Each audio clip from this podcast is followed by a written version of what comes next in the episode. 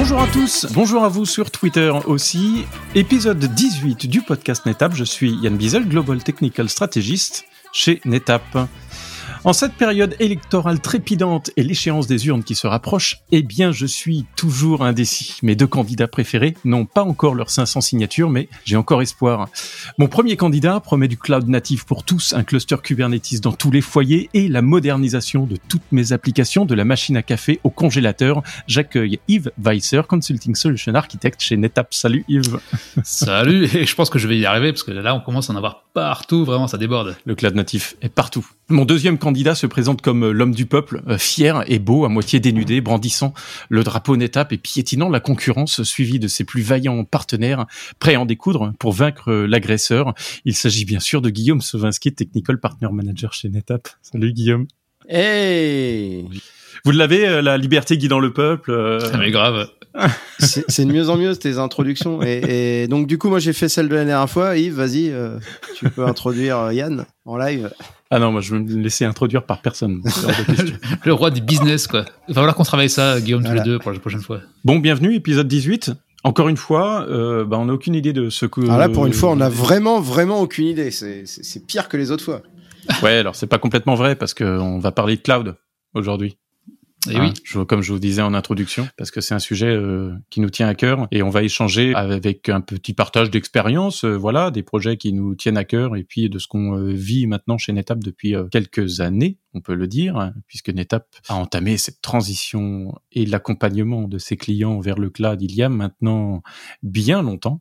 Et j'aime j'aime rappeler à, nos clients d'ailleurs que voilà quand la menace Amazon est arrivée, eh bien NetApp a été l'un des seuls acteurs euh, des infrastructures euh, traditionnelles, on va dire, à, accompagner ce mouvement plutôt que bah, de l'endiguer et puis d'essayer de se battre contre et puis retenir à tout prix nos euh, systèmes dans les data centers. On a on a bien vu que ça ça n'allait pas fonctionner comme ça, que le cloud était là pour rester et qu'il y avait vraiment un truc qui était en train de se passer. Donc voilà, une petite fierté qu'on a chez NetApp d'avoir accompagné ce mouvement et d'essayer d'être mis très tôt. Et le cloud, il est toujours là. Et eh oui. le cloud est toujours là et il n'est pas prêt euh, d'aller euh, ailleurs. après, euh, voilà, hein, il y a toujours un curseur à mettre et puis le tout cloud, probablement pas toujours la meilleure solution. Mais ce qui a bien changé, c'est que le cloud de 2014 où il y avait Amazon et pas grand chose d'autre, et le cloud ensuite avec les offres Azure, puis euh, GCP, et puis maintenant notre cloud souverain qui commence à grappiller des parts de marché. Le, cloud français, et non, ce, non, ce n'est pas le cloud, c'est bien le cloud français. C'est bien le cloud, le cloud. Ouais. Euh... Du, coup, je prends la parole, je prends la, je prends euh, la parole au vol. Vous l'avez peut-être vu dans les news tout récemment, mais OVH Cloud a sorti une offre euh, qui s'appelle Enterprise File Storage et qui est basée sur des solutions de NetApp. Et du coup, bah, je vous invite à jeter un œil hein, sur le site de OVH Cloud, vous verrez. L'offre a été euh, vraiment euh, montée en, en, quelques temps avec le produit qu'on appelle chez nous OnTap Select. Donc ça se passe, ça se trouve sous la forme de, d'une machine virtuelle qui tourne sur des ESX et en, en termes de, euh, bah, de puissance, hein, ça envoie du, ça envoie du pâté, je pourrais dire. Hein. Franchement, c'est, euh, ils ont sorti quelque chose qui, qui, qui tient vraiment la route, qui est protégé, qui est hautement disponible, qui est performant. Bon, aujourd'hui, c'est que pour du NFS, le reste va arriver par la suite. Mais en tout cas, soyez rassurés, euh, c'est protégé, il y a du backup derrière quand même. Et je, je, vous invite à y faire un tour, à le tester, et puis bah, nous faire un retour, tant qu'à faire. Bah ouais, exactement. Ouais. Il y a plusieurs types de déploiement. Est-ce que je peux faire du achat, du pas achat? Est-ce qu'il y a plusieurs availability zones euh... Alors bah, aujourd'hui, c'est faut pas voir ça comme comme du YAS. Hein. C'est pas, on va pas avoir accès à la VM. On, on va avoir accès à un, un, service, un service au sens où tu as un formulaire à remplir, à dire euh, je veux telle capacité pour tel QoS ou QoS ou tel SLA plutôt de performance. Euh, pour tant et tant de temps, euh, cliquez sur le bouton, euh, mets ta carte de crédit et c'est parti quoi. Et bon, après, j'ai fait un résumé euh, un peu, un, peu court peut-être, parce qu'il y a aussi les histoires de, snapshot, export NFS, etc., et l'interaction avec les différents autres services proposés par OVH Cloud. Mais, mais c'est l'idée. En tout cas, tu, tu, tu n'as pas accès, euh, encore une fois, au VM.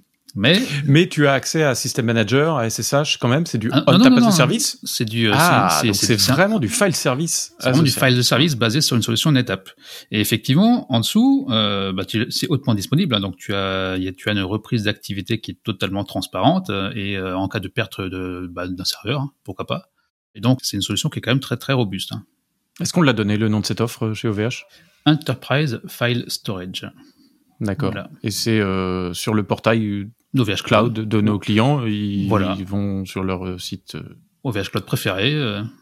Et, ou, même ils vont sur Google ou n'importe quel autre navigateur, ils tapent OVH Cloud NetApp et puis ils vont tout de suite tomber dessus.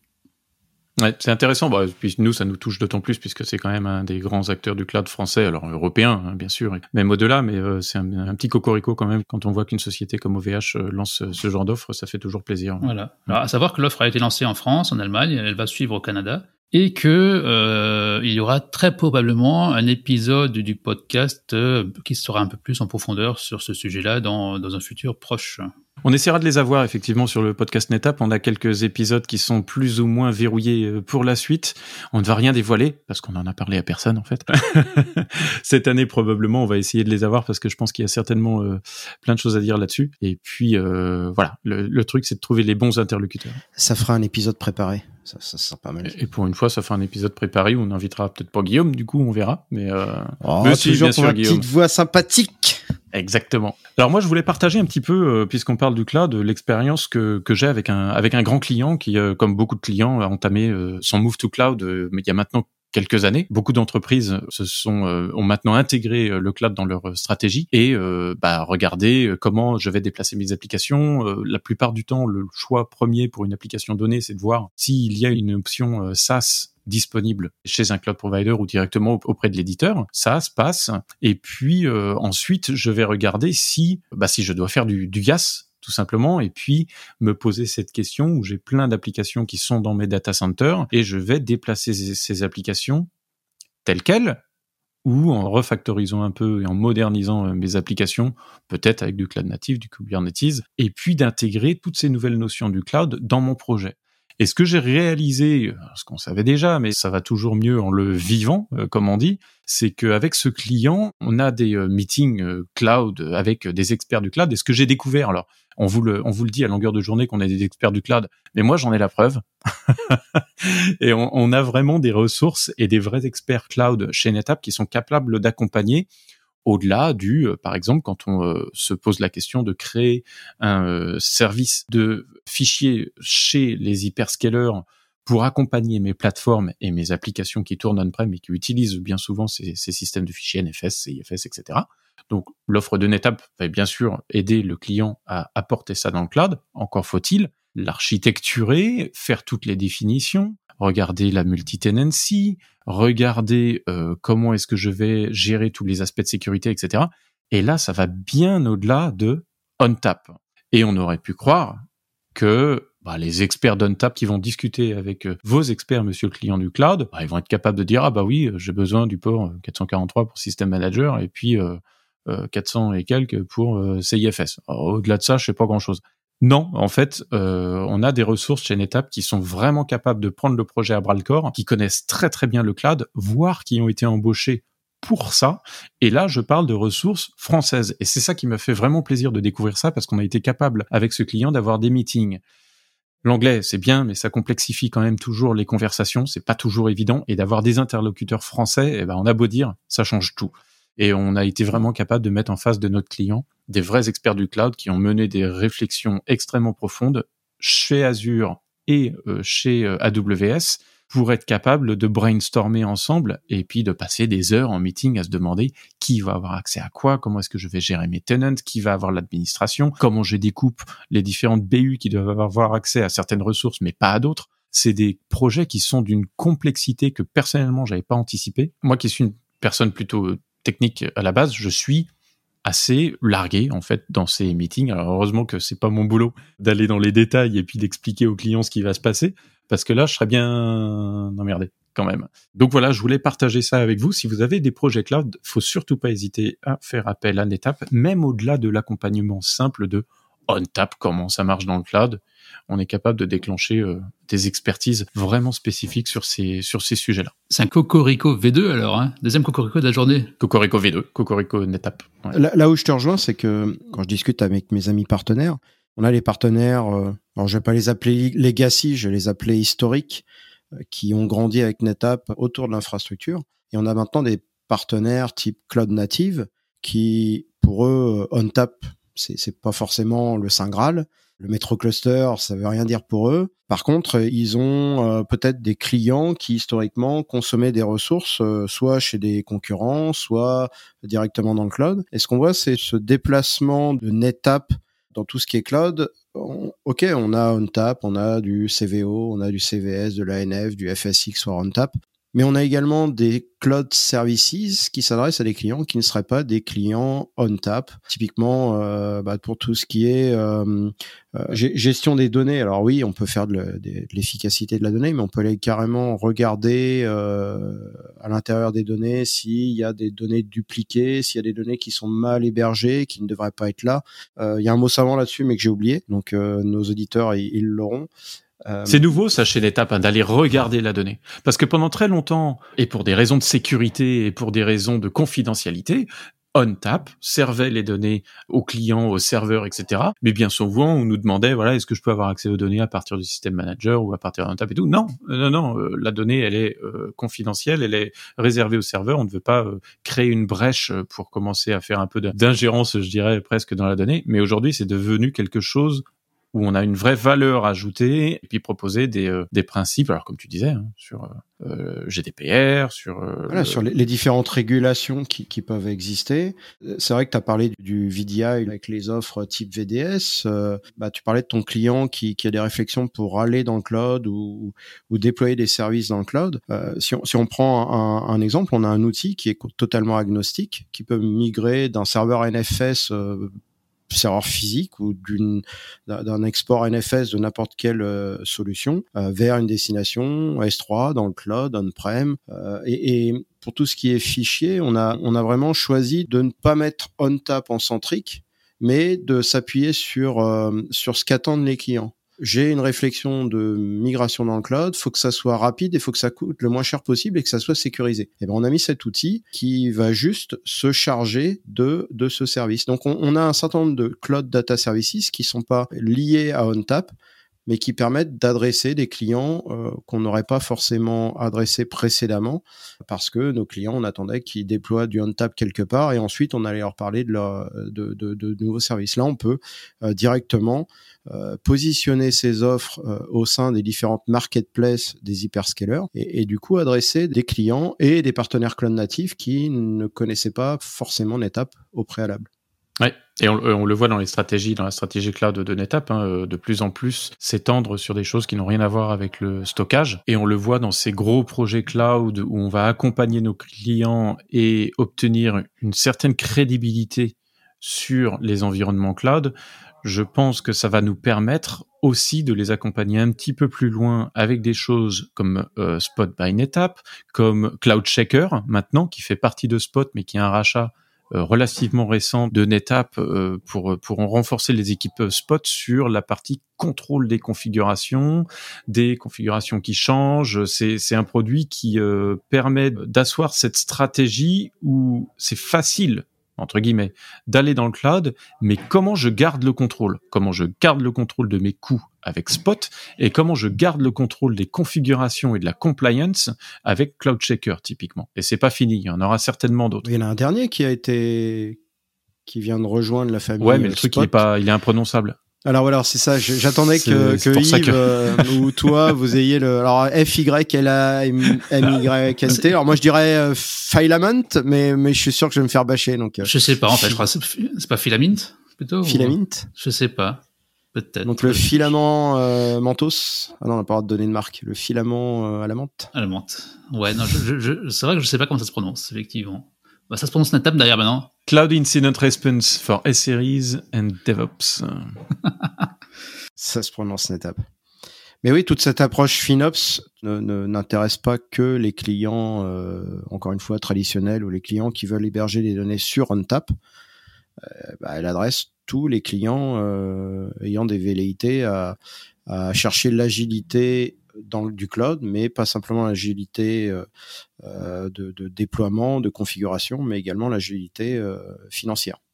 NetApp est en train d'ouvrir ses chakras dans le sens où il y a quelques années, on était quand même très orienté produits basés sur données hébergées sur NetApp. Alors maintenant, les données sont hébergées dans le cloud sur NetApp, mais ça va même plus loin dans le sens où, bah, si je prends l'exemple de Astra Control Service, Maintenant, on supporte également des applications cloud natives qui, qui tournent sur du Azure Disk natif ou sur du Google Storage, tout simplement, et pas forcément sur des solutions de gestion de la donnée NetApp.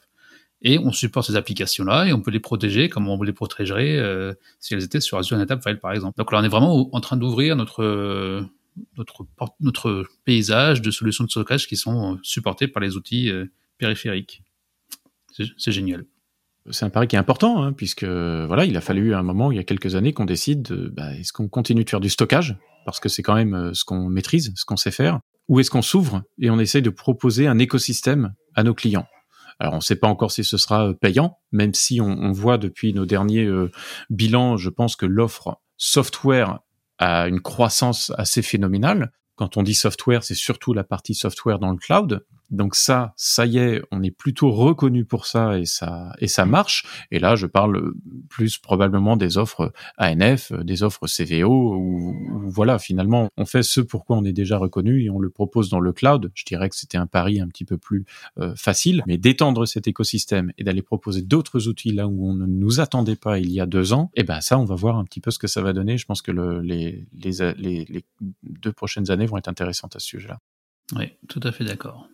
Je, vois de plus en plus de partenaires qui viennent euh, vers nous pour développer aussi leurs propres offres de gestion euh, cloud, au sens euh, multi-cloud, hybride cloud, migration et débordement, etc. Là où c'était pas aussi courant il y a quelque temps. Ouais, et, aussi les offres traditionnelles, hein, puisque je crois qu'on en a parlé lors d'un épisode précédent, où aujourd'hui on sait, on est capable de faire les alliances avec euh, VMware ou de s'intégrer dans les alliances faites avec VMware et les différents hyperscalers pour euh, bah, les clients qui seraient sur des infrastructures euh, on-prem, comme beaucoup basées sur du sur du VMware, qui veulent faire ce qu'on ce qu'on appelle du lift and shift et qui veulent pas trop se prendre la tête et emmener ces applications telles quelles dans le cloud, toujours sur du VMware, avec du stockage NetApp, pour se doter de fonctionnalités, de performance, d'efficacité, etc. Ce que NetApp représente depuis très longtemps. Bah voilà, c'est le cloud, c'est pas que non plus euh, refactoriser, remoderniser toutes ces applications et s'étendre sur des projets qui durent des années. C'est peut-être aussi parfois de faire euh, quelque chose qui va vite et qui marche en migrant les applications à l'identique euh, chez les cloud providers. Pourquoi pas, si le cloud le permet je pense qu'il faudrait rester ouvert. Ouais, là, tu parles de VM, mais en fait, aussi on parle de conteneurs, c'est pareil, hein, parce qu'on on, supporte très bien OpenShift dans les data centers, mais également chez les différents clouds publics. Exact. Et euh, il n'y a pas que, euh, que les offres des CSP en, en conteneur. Ouais. C'est vrai que je dirais que peut-être que le Graal du cloud native, c'est des autres vraiment super indépendants de l'orchestrateur qui est en dessous, et du coup avoir une, une appli qui tourne sur OpenShift, et puis chez Google sur GKE, chez Azure sur, sur AKS, Amazon EKS. Mais dans les faits, il y a quand même beaucoup de clients qui ont un orchestrateur auquel ils font confiance et veulent avoir le même partout. Et euh, donc, on de l'OpenShift chez Azure ou chez Amazon. Et, euh, et du coup, là, on, est aussi capable de, les accompagner là-dessus. Au même titre qu'on peut aussi accompagner des partenaires ou des clients qui feraient ça avec Tanzu de VMware. D'ailleurs, en parlant de VMware, on, donc on, est en, train d'enregistrer, on est le 14 mars, c'est aujourd'hui le, le VMworld 2021 ou le HIMSS 22 donc qui commence aujourd'hui. Alors quid des annonces? Ça serait bien qu'on sorte des choses. Peut-être que d'ici la, diffusion de ce podcast, euh, on, aura annoncé des choses, mais, mais pourquoi pas? Et si on n'annonce rien, on va dire quoi au prochain épisode, euh, Guillaume? Eh ben, je, dirais que ce, cet enregistrement a été fait live et qu'on n'avait aucune information et qu'on revendique notre euh, ouverture de discussion. voilà. Tu t'excuseras auprès de nos auditeurs? Je, m'excuserai platement en, ayant préparé euh, quelque chose. une quiche. Il pas une quiche, voilà. non, une pizza, une pizza. Ouais. Non, mais c'est vrai que tu parlais du, cloud native, là, Yves, et puis de, de l'agnosticité est-ce que c'est un mot dictionnaire? Guillaume, agnosticité. Tu me trouves ça, tu regardes si ça existe? L'agnosticité des orchestrateurs Kubernetes, c'est vrai que malgré tout, alors j'en parlais euh, avec quelqu'un l'autre jour, on s'aperçoit bien souvent que assez rapidement, sur ces grosses applications d'entreprise, on va s'appuyer sur une couche particulière du CNI, une couche particulière de telle couche de sécurité qui est compatible avec tel composant du Kubernetes, pas forcément d'autres, etc. C'est devenu des environnements qui sont extrêmement, qui sont beaucoup plus complexes que des VM hein, au final. Hein, je pense qu'il faut pas avoir honte de, de le dire. Euh, il y a une valeur à tout ça au cloud native. C'est vrai que c'est fabuleux et ça permet vraiment de découper des applications et de faire des choses que bah, les VM ne permettent pas euh, de faire jusque-là et de vraiment s'étendre au travers des clouds. Mais c'est une complexité certaine. Et puis bah, le but hein, des éditeurs euh, OpenShift, Rancher et autres, bah, c'est quand même de capter des clients vers leurs solutions et d'avoir des choses qui sont différenciateurs. Quoi. Donc on ne dit pas agnosticisme, on dit agnosticisme. agnosticisme. refais-le un petit peu là, maître Kopalowski. C'est un, courant de pensée qui, par certains côtés, se rapproche du scepticisme antique. oui, mais non, ça c'est fondamentale. Ouais, ça J'ai l'impression que c'est pas la même chose. C'est pas la même chose. là, tu parles dans la religion là. Ah oui, c'est ça. Non, non, non. Kant, Kant, Kant c'est pas la De toute façon, dans ton dictionnaire de 1822. Euh, non, c'est la, philosophie, la philosophie, mais pareil, tu vas chez les Grecs aussi, tu vas en trouver, mais c'est là, là, on parle de d'autres choses. Bien. Non, mais laisse tomber, euh, Guillaume, c'est pas très grave. On, coupera cette ce passage. Bon, non, on va le garder. parlons, philosophie. Parce qu'on a appris l'autre jour d'ailleurs, ce qui, ne, ce qui ne nous tue pas nous rend plus fort. N'est-ce pas? C'est vrai toute une réflexion. Euh, voilà, chez, NetApp, nous ne parlons pas que data, nous ne parlons pas que euh, stockage, nous parlons aussi philosophie.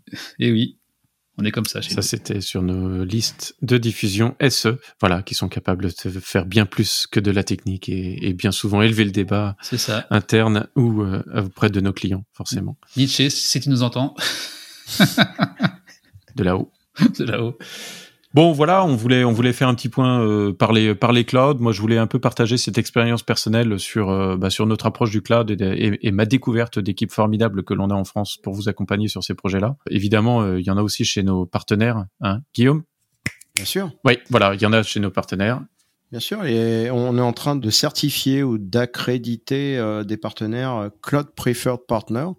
Donc euh, la plupart de nos partenaires ont suivi des formations et travaillent bien évidemment sur les dossiers cloud, mais on est en train d'accompagner euh, plusieurs partenaires pour avoir un niveau supérieur d'accompagnement des clients sur leur bah, hybridation euh, multi-cloudienne. Une grosse carte à jouer pour les partenaires, parce que ce que j'ai pu, ce que j'ai pu remarquer pendant ces différents workshops qu'on a fait avec ce client, c'est que bah, l'expertise, elle est partout, mais cette cohésion qu'on doit amener à un moment pour que la personne qui parle stockage, la personne qui parle sécurité, la personne qui parle compute, pour que toutes ces personnes-là arrivent à travailler ensemble et travailler sur un projet commun, ben, il faut un lien à un moment donné. Alors, le lien, il va parfois être chez le client ou ça va être euh, euh, parfois, ben, on aura la chance de, de, pouvoir travailler avec toutes ces équipes et puis faire communiquer les gens ensemble. Mais qui de mieux qu'un partenaire qui a déjà toute cette expertise on-prem sur ces technologies-là est capable euh, d'élever effectivement cette discussion et de créer euh, cette consolidation des, des, connaissances auprès du client pour être vraiment un rôle de conseil et puis euh, porter les applications de nos clients vers les clouds. Ouais. Presque le discours d'un TPM, ça si on recrute un, ça te dit pas de rejoindre l'équipe? Je peux pas le dire là parce qu'on est enregistré, mais en fait c'était, je le voyais un petit peu comme une entretien, une interview d'embauche ce podcast. C'est pour ça que je ah parle beaucoup des partenaires. C'est ça.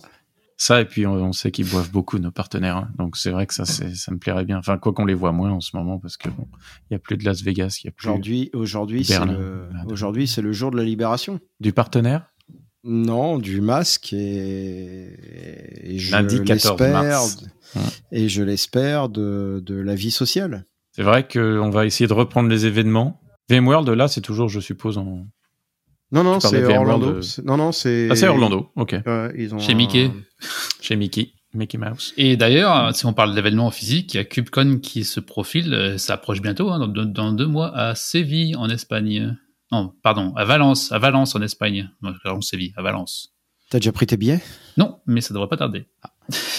on est bien content parce que ça manque euh, ces événements, ça c'est sûr et certain. Euh, les gens ont appris à travailler en distanciel et on s'en est plutôt pas trop mal sorti, surtout dans nos métiers des infrastructures et de l'informatique. Euh, il y a des gens qui ont eu beaucoup moins de chance que nous. Mais ne cédons pas à la facilité de tout faire à distance et puis rencontrons-nous, rebuvons ensemble et refaisons des événements. Et oh oh, une bouteille de rhum. L'abus d'alcool est dangereux pour la santé. C'est vrai. C'était l'épisode 18 du podcast NetApp. Merci à tous. Euh, on va essayer de trouver un vrai sujet pour le prochain épisode parce que je pense que c'est important. On aura peut-être des gens intéressants à venir faire parler. On aura peut non non non, on aura des gens intéressants qui vont peut-être venir. Alors, des gens intéressants, il y en a, le problème c'est qu'ils veulent pas venir. c'est ça. et, franchement, pour un épisode qui n'était pas si préparé que ça, euh, on avait quand même du contenu. Hein. On a quand même bien chatché, là, on a raconté des choses, c'était bien. Par contre, nous, on n'a pas dit au revoir encore, Yves.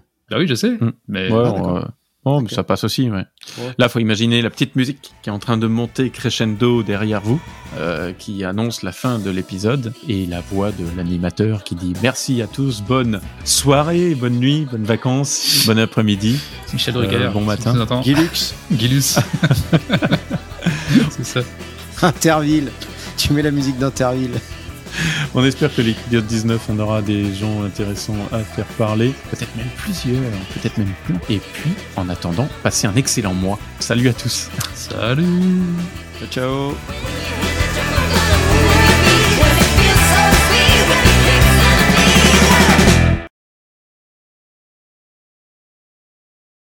Bah attendez, parce que là, je commence le Twitter Spaces, là, quand même. Ah.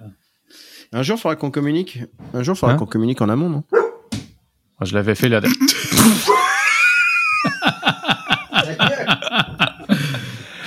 ah oui, d'accord. Bouh. Bouh.